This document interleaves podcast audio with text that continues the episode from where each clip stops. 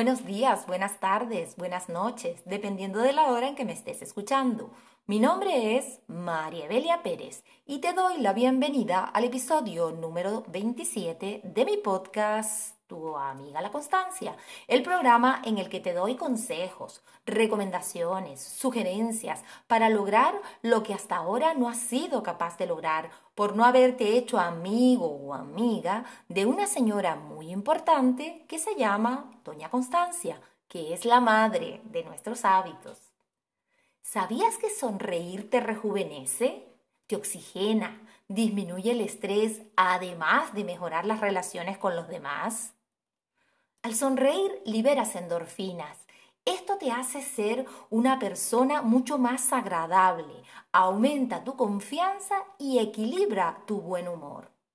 Hoy hablaremos de la importancia de formarnos el hábito de sonreírle a la vida. Vamos a comenzar.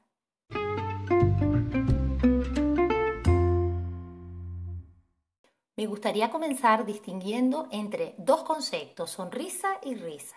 Sonreír es la expresión de la cara y los labios que sin sonido alguno expresa satisfacción. Reír, sin embargo, es manifestar alegría mediante ciertos movimientos de la boca y otras partes de la cara pero acompañados de la emisión de una serie de sonidos explosivos e inarticulados. Hoy te voy a hablar de la sonrisa. Existen diferentes tipos de sonrisa, la sarcástica, la, que denota tristeza, la defensiva, pero de la que te voy a hablar hoy es, por un lado, de la sonrisa genuina, esa que es verdadera y que transmite estados positivos. También conocida como eh, sonrisa de Duchenne, y que moviliza alrededor de 25 músculos faciales. Por otro lado, te voy a hablar de la herramienta que tienes en tus manos para mejorar tu estado de ánimo, que es en este caso utilizar a conciencia la sonrisa forzada. Como sabemos, la sonrisa es innata, se ha visto ya mediante, muchas veces mediante imágenes eh, ecográficas, que mm, el feto mm, ya sonríe en el útero materno. Además, también se han comprobado que los bebés ciegos sonríen al oír la voz humana. sabemos que no hay una sonrisa más genuina, más verdadera y más contagiosa que la de un bebé, ¿verdad?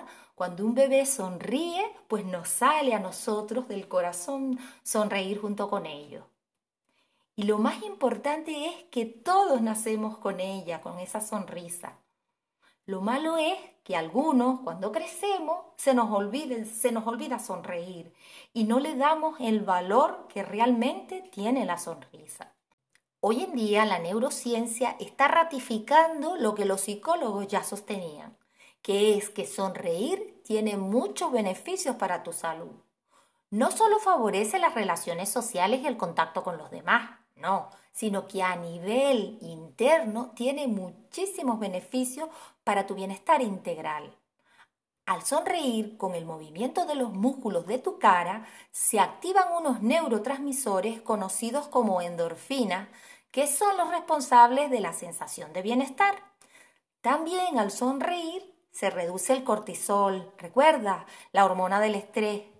Al reducir el cortisol, esto ayuda a eliminar pensamientos y emociones negativas y a descargar las tensiones. También ayuda a bajar el ritmo cardíaco. Por lo tanto, la sonrisa y la risa son medicamentos buenísimos para ayudar a superar muchas situaciones negativas como pueden ser estrés, ansiedad, angustia y qué sé yo. Y lo más importante, no te van a hacer daño. Son medicinas que no te van a hacer daño y son gratuitas. Por otra parte, en relación a utilizar la sonrisa para generarte bienestar cuando estés con estados de ánimo bajo, te puedo decir lo siguiente. Sabemos que la sonrisa espontánea sale como respuesta a una emoción o un sentimiento positivo que puede ser alegría. Es decir, cuando tú estás alegre, espontáneamente te sale una sonrisa.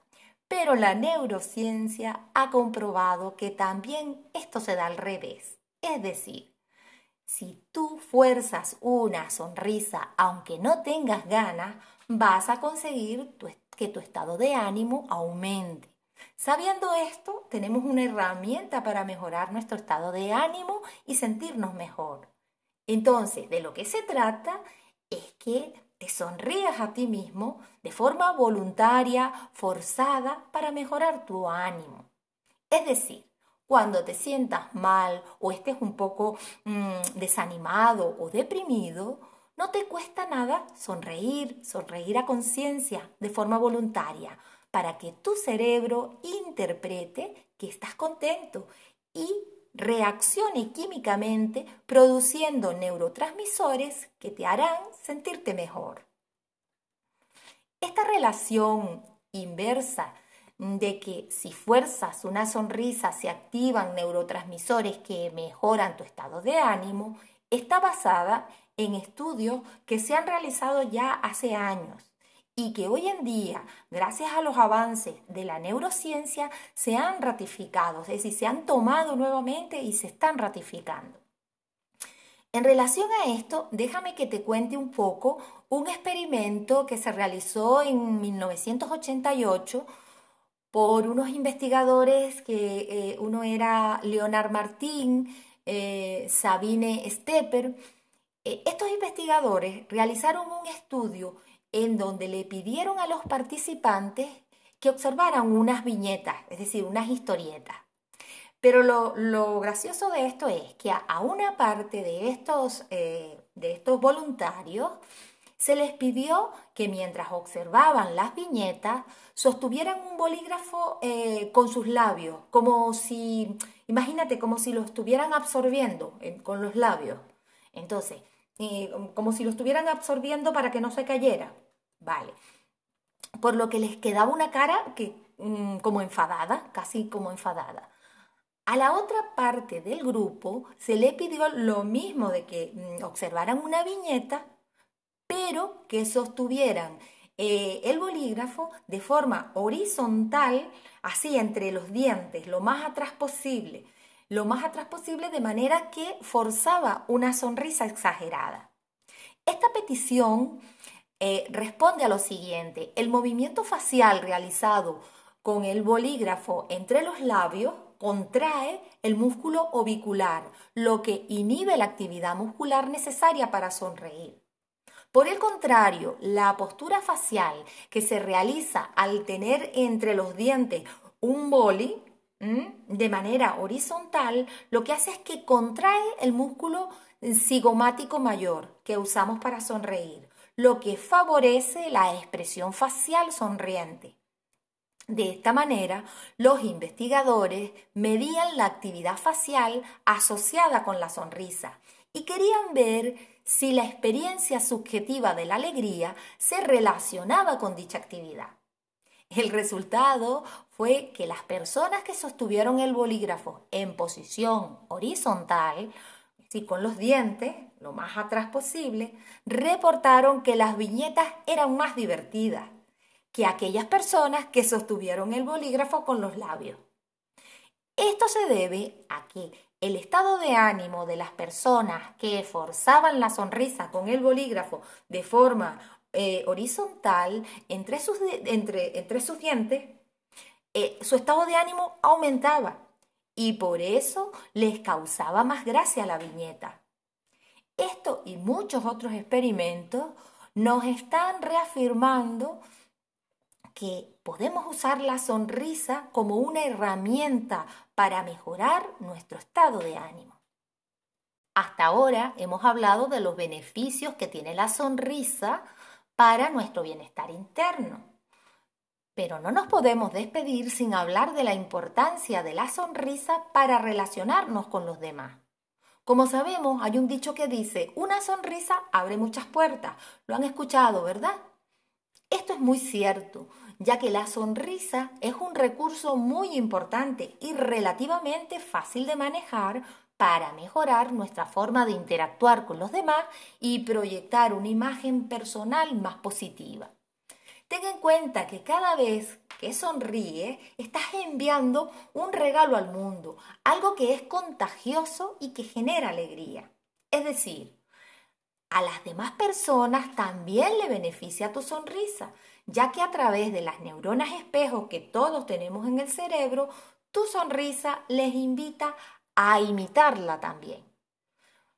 Esto, por supuesto, va a favorecer las relaciones sociales creando ambientes positivos. Por lo tanto, la sonrisa es uno de los gestos que más conexiones gratificantes crea para nosotros mismos y que más bienestar genera también a nivel de relaciones sociales. En esta época que nos ha tocado vivir con el uso de la mascarilla, debemos seguir sonriéndonos y con muchísima más razón, ya que ahora sabemos que no solo es un regalo hacia los demás lo que hacemos, sino que además la neurociencia nos ha demostrado que este simple gesto de sonreír mejora nuestro estado de ánimo, cosa que en esta época que estamos viviendo muchas veces lo necesitamos. Y hasta aquí el programa de hoy.